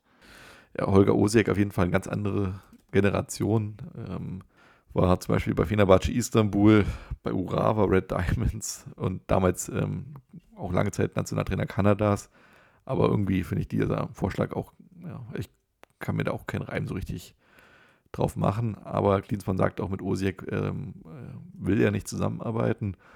Und äh, so wird dann am 29. Juli dann ähm, nach Rücksprache mit Lindsay dann ähm, erstmal gesagt, er macht es erstmal alleine und Ende August, also nochmal über einen, einen Monat später, wird dann Joachim Löw als Co-Trainer vorgestellt. Also es war echt ein langer Weg, bis man da dieses Team zusammen hatte. Und ähm, ja, man kann sich jetzt damit auf die WM fokussieren und tatsächlich läuft es ja erstmal ganz gut. Und Klinsmann ist ja wirklich auch der Reformator, hat ja einige Sachen verändert. Ja. Kannst du vielleicht mal drauf eingehen, Flori? Genau, also das wollte ich auch gerade sagen, der hat ja dann wirklich seinen Worten Taten folgen lassen und hat einiges umgekrempelt ähm, er beginn, begann schon daran, dass man wirklich diesen Posten des Managers oder des Sportchefs dann ähm, neu aufgebaut hatte, neu geschaffen hat mit für Oliver Bierhoff dann. Ähm, es wurden aus der USA Fitnesstrainer mitgebracht, ein äh, Psychologe wurde eingestellt und man trennte sich auch vom langjährigen Torwarttrainer von Sepp Meyer und hat dort dann ähm, ja, Andreas Köpke installiert. Und dann ging man eben ging man mit dem Team äh, Klinsmann, Löw, Bierhoff und ähm, Köpke dann quasi in das Zeitalter nach der EM und äh, zur Vorbereitung auf die WM. Und auch ja, die Maßnahmen von Klinsmann, die haben sicherlich auch nicht jedem gefallen. Ähm, auch Oliver Kahn wurde als Kapitän abgesetzt. Es wurde dann Michael Ballack. Aber ähm, scheinbar hat es doch soweit gut funktioniert. Also die ersten Erfolge ähm, stellten sich dann ein, man spielte wieder besseren Fußball und er hatte auch einige erste Erfolge dann ähm, einfahren können. Und gerade auch mit den jungen Spielern wie Schweinsteiger und Podolski ähm, die ja wirklich äh, Selbstvertrauen hatten und wahrscheinlich auch ähm, ja, von der EM 2004 nicht so belastet sind, sondern auch mit einem freien Kopf spielen konnten, ähm, lief es dann ganz gut. Und ähm, ja, wirklich die erste so richtige Generalprobe, ähm, denke ich, ist natürlich dann der, der Confed Cup, also 2005, ein Jahr davor, wo man so ein bisschen schaut, okay, wird hier vom Ablauf alles klappen, auch in den Städten, das ist ja so der, auch der erste Prüfstein für das Land, wie es ähm, mit, so einer, mit so einer Veranstaltung klarkommt. Und da muss man sagen, hat ja Deutschland eigentlich im Endeffekt da eine gute Leistung erzielen können. Ähm, in der Gruppe damals mit Argentinien, Tunesien und Australien ist man dort Erster geworden, hat gegen Australien mit 4 zu 3 gewonnen, gegen Tunesien mit 3 zu 0 und auch gegen Argentinien, die wirklich eine der ähm, größten Fußballmächte damals waren, ein, gutes 2 zu 2 rausgeholt. Ähm, also da konnte man eigentlich auf jeden Fall mit der Gruppenphase zufrieden sein. Und ähm, ja, später ist man dann gegen Brasilien zwar im Halbfinale ausgeschieden, aber trotzdem konnte man da auch sehr stolz sein auf seine Leistung. Und im Spiel um Platz 3 gewann man dann gegen Mexiko mit 4 zu 3. Und ich denke, Willi, so ein Jahr vor der WM kann man damit leben, oder? Kann man auf jeden Fall mit einem guten Gewissen dann auf die WM erstmal schauen. Ja, also würde ich nur bedingt unterschreiben, was man hier auf jeden Fall als großen Kritikpunkt mal rausarbeiten muss, ist also die, die Abwehrleistung. Man hat immerhin in fünf Spielen zehn Gegentore bekommen. Also das ist echt, finde ich, ähm, ziemliche, ziemliche Klatsche gewesen. Also, ja. also klar kann man sagen, man hat jedes Spiel am Ende gewonnen und gegen Brasilien kann man auch mit 3 zu 2 verlieren, aber eben gerade Australien 4 zu 3, Mexiko 4 zu 3 ähm, sind halt echt, also ja, ziemlich äh, fette Bretter, die man da kassiert hat. Also ähm, da war ja auch lange Zeit eine Abwehr auch noch so Spieler dabei wie Thomas Linke und auch Christian Burns zum Beispiel, weil man da auch da sich noch nicht richtig gefunden hatte. Können wir auch noch auf den Kader dann ein bisschen gucken, ähm, vielleicht bei der WM, äh, wie der dann zustande kam. Aber ja, das äh, war vielleicht dann der große Kritikpunkt auf jeden Fall. Genau. Ähm, ansonsten lief es ähm, generell relativ äh, gut beim Confed Cup, jetzt auch ähm, neben dem Sportlichen. Die Organisation hat sehr gut geklappt. Äh, ein bisschen gab es wohl Verkehrsprobleme und beim Ticketverkauf gab es da einige Probleme, aber das kann man dann sicherlich noch lösen. Ich sag mal, dafür war ja der Confed Cup auch da. Mittlerweile gibt es den ja nicht mehr, aber ja, weiß ich nicht, wie findest du so generell vielleicht ganz kurz die Sinnhaftigkeit eines Confed Cups? Ja, gibt es ja mittlerweile nicht mehr. Ähm, Wird es ja auch nicht mehr geben. Ich fand es aber ehrlich gesagt gar nicht so schlecht. Also ich meine, es hat ja nur wenige Länder betroffen. Aber die Idee fand ich ganz okay. Also ich war jetzt gar nicht immer so ein Kritiker davon und gerade in Deutschland fand ich es auch ganz cool, dass man halt diesen Testlauf mal hatte und auch schon so ein bisschen Lust bekommen hat, ein Jahr dann vorher. Ja, ich sehe es auch so, auch gerade jetzt zum Beispiel jetzt in den späteren WMs jetzt äh, in Südafrika komplett neue Stadien dann getestet werden, auch ja, für, für neue Länder dann etc. Äh, ist das schon gut, so dann äh, vielleicht einen Testlauf zu haben, aber gut, wenn das jetzt fehlt, ich glaube, ist es auch nicht weiter bemerkbar.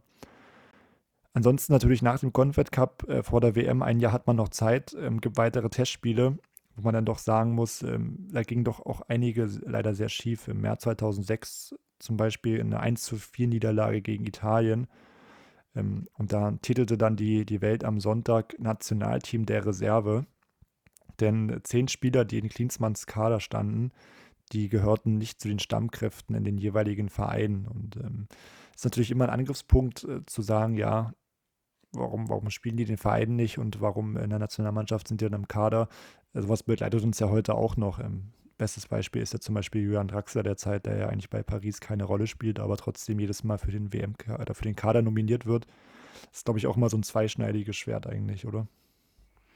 Ja, ich finde es schon ein ähm, nachvollziehbarer Ansatz, das zu kritisieren. Also wenn jetzt jemand keine Spielpraxis hat, dass er dann Nationalspieler ist, finde ich auch immer ein bisschen schwierig. Aber ja, wenn er halt seine Leistung bringt, dann ist ja alles gut.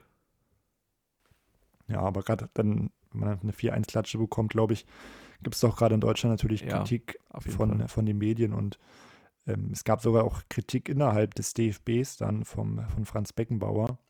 Denn ähm, zu einem WM-Workshop, wo alle 32 Trainer der Gastländer ähm, erscheinen sollten, blieb Klinsmann fern, denn er hatte seinen Hauptwohnsitz noch in der USA und blieb dann dort. Und da war Franz Beckenbauer dann not amused. Ähm, er sagte dann, der Bundestrainer des Gastgeberlandes hätte da sein müssen. Das ist überhaupt keine Frage. Das ist ein Pflichttermin und so viele Pflichten hat er ja nicht. Muss ich sagen, so drei Monate vor der WM auch kein gutes Zeichen von Cleansea eigentlich. Ja, auf jeden Fall. Finde ich auch äh, schwierig. Ähm, ich meine, es war wirklich dann auch sein Glück, dass es ja auch alles so ein bisschen in die richtige Richtung ging, aber auf jeden Fall kann ich die Kritik nachvollziehen. Ja, auch es ging ja noch schlimmer. Also im Fokus hat der, der Chefredakteur damals geschrieben, das finde ich wirklich eine sehr harte Kritik. Die besten Fußballspieler des Landes werden einem Träumer überlassen, einem Einzelgänger, der mehr Guru ist als Stratege, ein Anfänger und ein Besserwisser, eine gefährliche Mischung. Das finde ich schon frech, ehrlich gesagt, sowas, sowas zu sagen. Und ist auch nicht gut gealtert, das Zitat, glaube ich, jetzt zumindest ähm, in Bezug auf die WM 2006. Ja, das stimmt. Ja, und ja, Klinsmann macht es auch so ein bisschen weiter, dass er nicht gerade versucht, seine Beliebtheit zu steigern, aber darum geht es natürlich nicht. Denn ja, einige Wochen später hat dann, hat er sich festgelegt, wer dann die Nummer 1 bei der WM sein sollte. Da hatten wir auch schon mal drüber gesprochen. Gab es viele Diskussionen. Soll es nun Oliver Kahn sein, der ja eine eher schwierige Saison hatte mit den Bayern, oder eben doch Jens Lehmann, der von der FC Arsenal da Woche für Woche gute Leistungen brachte. Und am Ende hat sich ja dann Klinsmann bekannterweise für, für Lehmann entschieden. Ähm, er sprach dann selber von der schwersten Entscheidung meiner jungen Trainerkarriere. Und die Bild titelte ähm, Cleansey killed King Khan. Dafür muss man aber auch ähm, natürlich Oliver Kahn zugutehalten, dass er wirklich wahre Größe gezeigt hat. Und ich glaube, da kommen wir auch in den nächsten Folgen nochmal häufiger darüber zu sprechen, was Kahn auch für eine, für eine Leistung abseits des Platzes für die Nationalmannschaft da gezeigt hatte. Ähm, er hat dann gesagt, die ähm, Weltmeisterschaft im eigenen Land ist wichtiger als die Person Oliver Kahn. Wir brauchen eine positive Stimmung, dann kann diese Mannschaft Weltmeister werden. Da kann man eigentlich vor Kahn nur den Hut ziehen, meiner Meinung nach. Ja, auf jeden Fall. Also, der, ja, wir hatten ja auch dieses Zitat in den letzten, an den letzten Folgen auch, ähm, wo Felix Magath gefragt wurde, ob er sich ähm, vorstellen kann, dass Oliver Kahn jetzt Nummer 2 zu WM fährt und dann quasi einen halben Lachanfall bekommt. Also ich hätte es auch nicht, also damals auch nicht für möglich gehalten, dass ähm, Kahn ja, sich mit der Position Nummer 2 halt zufrieden gibt mit der Ersatz Ersatzbank, aber ja, ich glaube, am Ende war es gut für die Mannschaft. Also ich glaube, seine Erfahrung war auch trotzdem viel wert, auch wenn er halt nicht direkt gespielt hat und halt konkurrenzbelebtes Geschäft. Also von daher auch vielleicht Ansporn auch für Lehmann, da über sich hinauszuwachsen.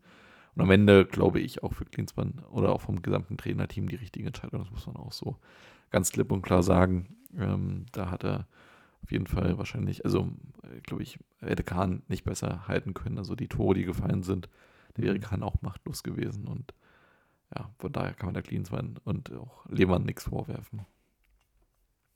Genau. Im Nachhinein weiß man natürlich nicht, was wäre, wenn Kahn die Nummer 1 gewesen wäre. Aber so wie es lief, denke ich, ähm, war es dann schon in Ordnung. Und ja, wie du schon gesagt hast, Kahn natürlich sowohl ähm, von seiner Persönlichkeit her war es wahrscheinlich sehr wichtig fürs Team, aber auch, glaube ich, sportlich hat er dann auch für einige da ja ein bisschen den Mentor vielleicht bieben können oder auch ähm, natürlich dann jemand da im Elfmeterschießen unter anderem gegen Argentinien da unterstützen können.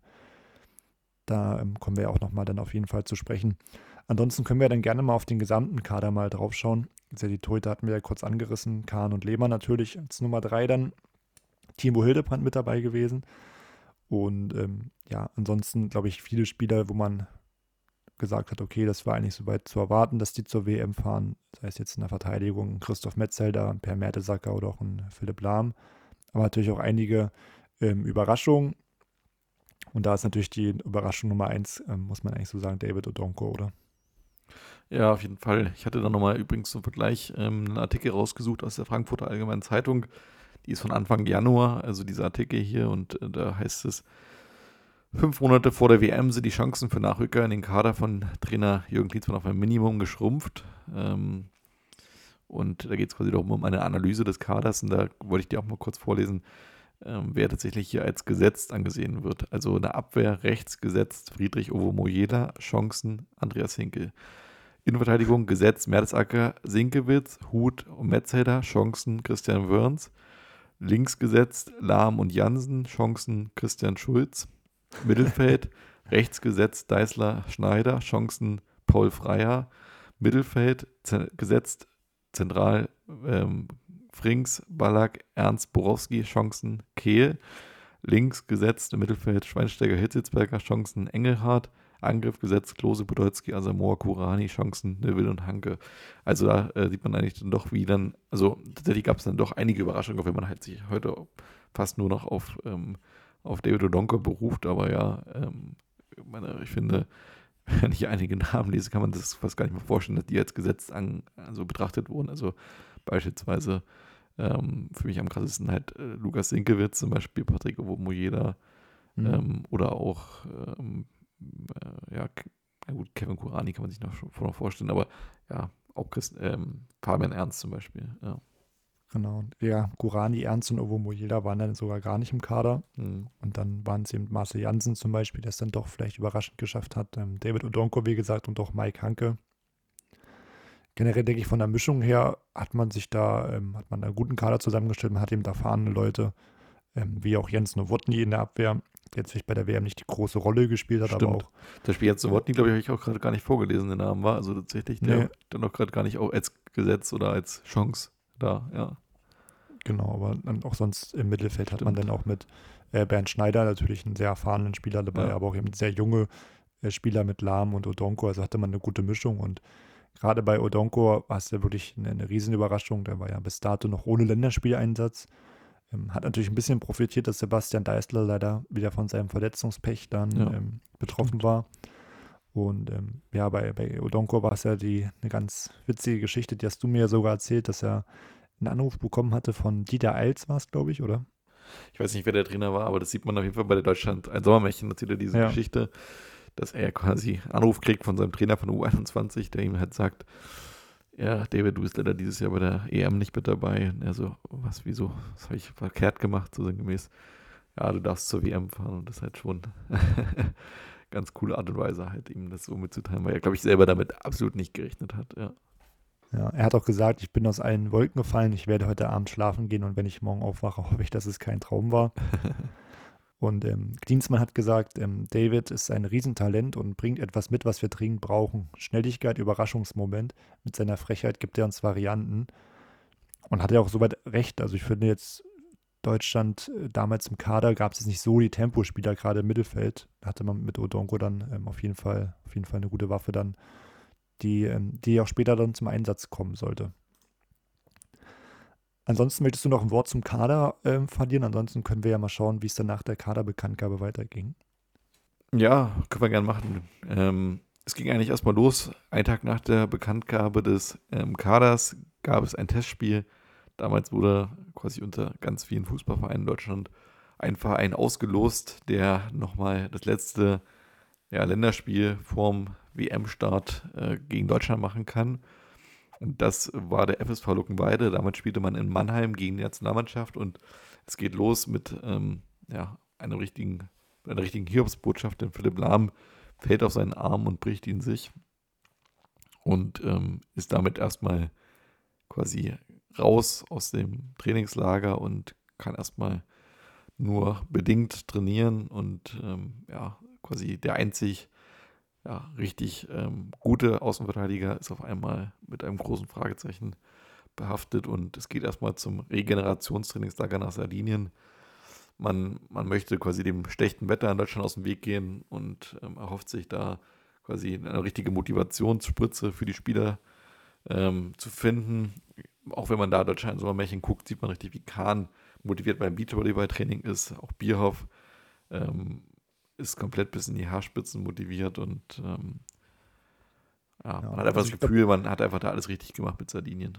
Genau, ich glaube, das ist auch wirklich so ein, ein, paar Tage einfach Teambuilding, dass die Spieler zusammenfinden, dann vielleicht auch noch nicht mit diesem Druck oder auch diesem Trainingsdruck, auch wenn die sich sicherlich auch trainiert haben, aber einfach diese ja, Beachvolleyball und auch diese anderen ja. Aktivitäten. Ich glaube, die waren ja noch äh, Bowlen, dann auch mit den Spielerfrauen. Ich glaube, Go-Kart fahren waren sie auch, ja. Go-Kart fahren, genau. Ja. Das war, war fast wie eine Woche, wie genau fünf Tage genau. Urlaub, so war. Wollte ich gerade sagen, das war ja fast kein Trainingslager mehr, sondern so eine Art Woche Urlaub einfach. Ähm, war, denke ich mal, eine, eine, gute Idee, um auch natürlich die vielen Vereinsspieler, sei es von Bayern, Dortmund, die da irgendwie auch zusammenzubringen. Und ähm, ja, ein paar Tage später, dann Ende Mai, ging es dann ins, ins richtige Trainingslager, in Anführungsstrichen, nach, nach Genf. Und da ähm, macht ja auch, finde ich, Jürgen Klinsmann auch ein bisschen anderen Eindruck. Also er macht das schon eine, eine Ansprache, die dann schon ein bisschen, ein bisschen forscher ist, nicht so mehr auf, auf Spaß wie vielleicht noch in Sardinien, sondern er ähm, sagt der Mannschaft jetzt klipp und klar, auf was es ankommt, was er erwartet und was das große Ziel ist. Natürlich der, der WM-Sieg. Und ähm, trotz dessen sind auch ähm, einige Gäste da, wie ähm, Michael Schumacher, hatte man gesehen auch beim Deutschland das Sommermärchen. Und ja, bei einigen Spielern merkt man auch schon, dass die Anspannung dann schon da ist. Und ich glaube, dass dann schon der, der Spaß dem Ernst auch gewichen ist dann in, in Genf. Und ähm, ja, die Testspiele kann man sagen, eins lief sehr gut gegen Luxemburg, natürlich gegen ein Fußballzwerg mit dem 7 zu 0, das erwartbare Ergebnis. Und gegen Japan ähm, das 2 zu 2, da tat man sich auch schwer und ähm, ja, wie du auch schon gesagt hast, nach dem Confed Cup, die, die Abwehrprobleme, die konnte man da noch nicht in den Griff bekommen. Und ähm, ja, nach Genf ging es ja dann erstmal wieder, wieder in die Heimat, Willi, und das kannst du ja gerne nochmal etwas näher beleuchten. Ja, es gab nochmal ein Testspiel gegen Kolumbien in Gladbach, das man mit 3 zu 0 für sich entscheiden konnte. Und dann wurde quasi die Bleibe für die nächsten vier Wochen bezogen, das Schlosshotel Grunewald in Berlin. Ähm, ich finde Berlin als Location nachvollziehbar. Das Hotel, muss ich sagen, hätte ich nicht so erwartet. Also ähm, aus heutiger Sicht finde ich es ein bisschen, ja, hat es mir zu viel Schnörkel, ist mir ein bisschen zu spießig. Ähm, es ist zwar schick, aber irgendwie dann auch ja, ein bisschen zu alt, finde ich. Ähm, wurde von Karl Lagerfeld eingerichtet. Man hat da auch einen richtig geilen Garten mit Pavillons und halt, ähm, ja, viele Chill-Out-Lounges und sowas. Also man hat auch schon das Gefühl, dass die Mannschaft da auf jeden Fall sich wohlfühlt und ähm, ja, so ein bisschen Spielraum hat, irgendwie auch sich da einfach komplett zu entspannen. Ja, also ich glaube, generell haben die ja das Hotel ein bisschen selber gestaltet, wie mit den Lounges, was du angesprochen hast, ähm, dass die Spieler da auch Möglichkeiten haben, da zusammenzukommen und auch gemeinsam Zeit zu verbringen, genauso wie sie auch natürlich einen Rückzugsort haben in ihren, in ihren Zimmern. Da haben sie sich das Hotel dann doch so ähm, gemacht, wie sie es brauchen. Auch gerade natürlich auch mit diesen Zelten, was du angesprochen hast, äh, hast die, die dann draußen sind. Das heißt, da haben die Spieler dann schon einige Möglichkeiten und ähm, das Training fand dann im, im Mommsen-Stadion in Berlin ähm, statt. Und da ist auch nochmal so, dass man, das, dass man gemerkt hat, dass die, Ans äh, die Ansprachen von, von Klinsmann nochmal ernster sind. Ähm, sind dann nur noch wenige Tage bis zum Eröffnungsspiel und da merkt man auch, dass dann auch die, die Anspannung bei den Spielern dann da ist und jeder dann auch Bock drauf hat auf das, auf das Eröffnungsspiel. Und da hat ja auch dann ähm, ja, Löw auch im, im Sommermärchen nochmal einiges dazu gesagt, auch kurz bevor es dann losging, dass ja Deutschland auch taktisch dann doch hinterherhinkt, dass ähm, ja, hat man ja auch bei der EM 2004 gemerkt, dass gerade im, Spiel nach vorne, dass die deutsche Mannschaft ja immer sehr, sehr langsam war und es hieß ja immer, ja, ähm, Deutschen müssen auf die deutschen Tugenden bauen und sollen da zurück. Klar, deutsche Tugenden sind natürlich wichtig, sei es jetzt ähm, Laufen, Kämpfen etc., aber das hat ja mittlerweile jede Nation und das ist ja irgendwo auch Grundvoraussetzung, aber man muss ja auch irgendwo einen Plan haben, wie man nach vorne spielt und dafür, dafür ist ja auch Löw geholt worden und ich denke, grundsätzlich hat das ja dann auch später, später gut funktioniert, aber ähm, es gab ja ansonsten noch leider ja einige andere Probleme, wie die mit dem, dem Klinsmann vielleicht Kopfschmerzen bekommen hat. ja, du meinst wahrscheinlich Michael Ballack, ähm, die Wade der Nation, wie es damals in den ähm, Boulevardmedien immer äh, hieß, der ja, ähm, ich weiß gar nicht, weißt du vielleicht besser, hatte der eine Wadenprellung oder was war das genau? Kann man das, kann man das noch so sagen? Ich glaube so, naja, ich glaube, das kann man nicht so richtig sagen, glaube ich, aber kann schon sein, dass es eine Warnprellung war. Ja, war jetzt nichts Ernstes, dass er viele Wochen ja. ausfällt, aber. Auf jeden Fall, Ballack meint, er könne quasi spielen, aber er hat tatsächlich nicht eine einzige Trainingseinheit komplett mitmachen können und ähm, wurde dann auch tatsächlich nicht mal in den Kader berufen für das Eröffnungsspiel. Da die Ärzte sagen, nee, keine Chance, äh, geht absolut nicht. Und das finde ich auch eine krasse Entscheidung, dass der, die Ärzte so die, diese Handlungsvollmacht haben, ist ja auch richtig, aber quasi, dass man dem Kapitän verbietet, Fußball zu spielen, obwohl er sagt, er kann das, ähm, finde ich ähm, beeindruckend. Ähm, Bierhoff macht nochmal dann am Abend vor dem Eröffnungsspiel quasi eine eindrucksvolle ähm, ja, Motivationsrede, wo er auch nochmal so sagt, quasi, ähm, ja, ihr könnt, ihr könnt ähm, eure Frauen belügen, ihr könnt uns belügen, ihr könnt eure Familien belügen, ihr könnt die Medien belügen, aber ihr könnt nicht euch selber belügen, wenn es heißt, ähm, ob ihr ein gutes Turnier gespielt habt. Denn ihr, nur ihr wisst ganz genau, ob ihr alles gegeben habt. Und das finde ich eigentlich nochmal ziemlich beeindruckend, wie er halt quasi da so sagt. So quasi, ihr, ihr spielt das Turnier vor allen Dingen auch für euch selber, denn ihr wollt hier alles erreichen. Ihr wollt hier Weltmeister werden. Und ähm, ich finde, damit beschwört auch nochmal so den Teamgeist halt, macht das für euch als Mannschaft. Und Angela Merkel ist dann auch zu Besuch. Und ähm, ja, ich finde es dann auch beeindruckend, wenn diese Mannschaft halt dann nach München fährt oder nach München fliegt, durch Berlin durch München, dann steht gefühlt Deutschland Spalier an allen Brücken, stehen irgendwelche Leute und winken. Polizisten joggen nebenher. Ja. Bundeswehr macht eine Laola-Welle. Also es ist allgemein so, diese ganzen Wochen hat man das Gefühl, irgendwie ganz Deutschland wartet irgendwie am Teamhotel. Es sind so viele krasse Aufnahmen, ob das dann noch später in Stuttgart ist oder sowas, aber das ist schon echt cool, wie da dieser Hype da war und irgendwie, ja, alle halt irgendwie auch da so quasi das verfolgen, auch abseits quasi der, der, der Spieler an sich. Ja. ja. also man sagt ja nicht umsonst, Vorfreude ist die schönste Freude und ich glaube gerade ja, auf die WM trifft es zu und ist ja auch bei der WM immer so, ähm, auf einmal sind natürlich dann auch 80 Millionen äh, Fußballfans, gerade wenn die WM im eigenen Land stattfindet und dann werden die Spieler oder das Hotel da auch belagert. Aber wie du schon gesagt hast, wie die äh, Mannschaft da immer mit dem Bus eskortiert wurde und überall standen die Fans, ey, das ist wirklich unvorstellbar und ähm, wer weiß, ob und wann wir das nochmal erleben. Ob sowas zum Beispiel bei der EM 2024 gibt, da, da bin ich mal gespannt. Aber da gebe ich dir auf jeden Fall recht, dass es schöne Bilder sind. Ja, ansonsten hast du es ja schon angesprochen, dass es dann auf dem Weg nach, nach München, ähm, wo da dann das Eröffnungsspiel stattfinden soll. Aber natürlich kein Eröffnungsspiel ohne Eröffnungsfeier. Das sollte ein, ein kurzes Willkommen für die Welt sein, hat Wolfgang Niersbach äh, angekündigt. Und ähm, Josef Blatter hat so ein bisschen die, Eröffnungsfeier dann eröffnet, hat gesagt, dass erstmals bei einer WM alle noch lebenden Mitglieder von Weltmeistermannschaften auf den Rasen kommen. Ähm, das ist auf jeden Fall ähm, ja echt, echt bemerkenswert, dass das mal geklappt hatte. Ansonsten natürlich dann Eröffnungsfeier typisch ähm, gab es dann äh, ja, ein Tanzspektakel, kann man sagen. Es begann dann so mit einem, mit einem bayerischen Schuhplattler. Dann gab es noch so ein bisschen internationale Tänze aus der ganzen Welt. Ähm, Herbert Grönemeyer hat dann mit afrikanischen äh, Musikern die offizielle Hymne gesungen, Zeit, dass sich was dreht. Ähm, war auf jeden Fall eine, eine, sehr gute Stimmung dann auch in München. Und dann wurde der WM-Pokal ins Stadion gebracht. Das ähm, übernahm dann die, die Fußballlegende Pelé, unter anderem mit dem damaligen Topmodel Claudia Schiffer. Ähm, und ansonsten kann man das nochmal zusammenfassen, dass insgesamt 1500 Künstler und Tänzer auf dem Platz waren, um da die, die Gäste in der Welt zu begrüßen. Und ähm, ganz am Ende die, ja, die WM eröffnet haben dann der damalige Bundespräsident Horst Köhler gemeinsam mit Franz Beckenbauer und FIFA-Präsident Sepp Blatter. Und da gibt es ja auch ein äh, Zitat von, von Horst Köhler. Willi, da weiß ja, dass du das sehr, sehr gerne magst. Wir freuen uns auf vier Wochen Fußball. Fußball, Fußball. Wusstest du übrigens, dass der WM-Pokal tatsächlich nur von Weltmeisterschaften, Weltmeistern oder ähm, von Staatsoberhäuptern angefasst werden darf? Das wusste ich nicht, nee. Und tatsächlich ähm, darf zum Beispiel, oder Claudia Schiffer oder quasi Normalsterblicher darf tatsächlich nicht den WM-Pokal berühren. Das ist wirklich, ist wirklich so, ist kein, kein Spaß. Also, das Normalsterblicher. Heißt, nee, das ist aber ist wirklich so ein, ähm, auch zum Beispiel bei diesem WM-Pokal, äh, Trophy-Tours oder sowas, wenn es wirklich der echte WM-Pokal ist, darf den wirklich nur so ein Weltmeister an, anfassen. Also da machen die echt einen Riesenprozess draus. Also, ja. Hast du schon mal irgendwo einen WM-Pokal gesehen? Also eine Nach Nachbildung oder so? Hm, naja, im Fernsehen. Also Fernsehen ja, aber jetzt ja, nicht irgendwo. Nee, nicht ich weiß nicht, ob im Museum irgendwo welche stehen, aber. Ich weiß, auch, ich weiß auch gar nicht, wo die Deutschen, also ob, ich glaube, man kriegt ein Replikat. Ja. Ich weiß gar nicht, ob die in Dortmund im Fußballmuseum stehen, aber das so. Kann ich mir gut vorstellen, aber ich find, muss auch sagen, WM-Pokal ist doch ein e-, extrem schöner Pokal irgendwie. Also ja, ich wusste zum Beispiel auch gar nicht, ehrlich gesagt, wie der EM-Pokal aussieht. Weißt du nicht? Aber doch, der ist so aus dem Kopf ist silbern. Ähm, ich sag mal so ein bisschen ähnlich wie der Champions League-Pokal, nur nicht so bauchig, sondern eher so tailliert und mit auch so zwei Hängen auf jeden Fall.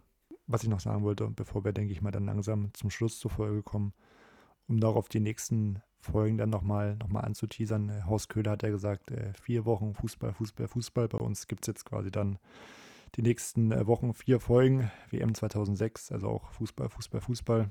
Gut, ähm, bei einem Fußball-Podcast auch irgendwo typisch, aber ich glaube, da, da freuen wir uns beide drauf, Willi, und da können sich die Hörerinnen und Hörer auch drauf freuen. Da haben wir auch einige Überraschungen natürlich geplant und denke, das wären äh, auf jeden Fall schöne Folgen und die Folge jetzt war, denke ich mal, auch sehr interessant. Also ich, ist, glaube ich, auch etwas länger geworden, Willi, als wir das im Voraus geplant haben, aber es gibt ja auch echt extrem viel dazu zu erzählen eigentlich. So ist es. Also nächste Woche dann einschalten, wenn es darum geht, um die drei deutschen Spiele gegen Costa Rica, gegen Polen und gegen Ecuador. Und ähm, ja, damit verabschieden wir uns von heute, für heute von euch und äh, wünschen euch ein schönes Wochenende und dann bis nächste Woche. Macht's gut. Ciao.